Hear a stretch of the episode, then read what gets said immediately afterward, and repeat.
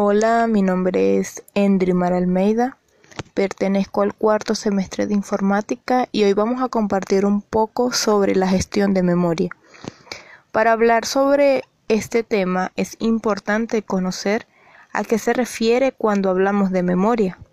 La memoria es el principal recurso que utiliza una computadora para almacenar los datos, lo cual debe administrarse con mucho cuidado y mucho detenimiento.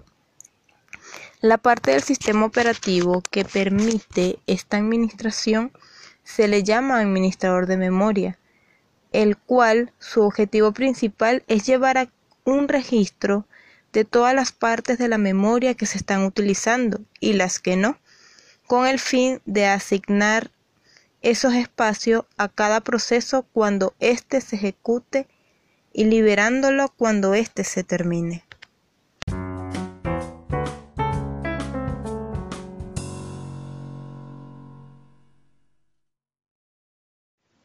La tarea principal del sistema de gestión de memoria es traer todos los programas a la memoria principal para que estos sean ejecutados en el procesador.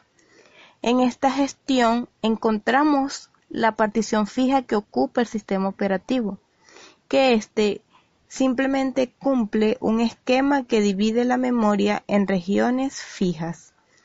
En las particiones de igual tamaño, cualquier proceso cuyo tamaño sea menor o igual que el tamaño de la partición puede ocuparse o cargarse en cualquier espacio libre y en la partición de distintos tamaños, esta reduce todos los problemas, pero existe un gran desperdicio en la memoria.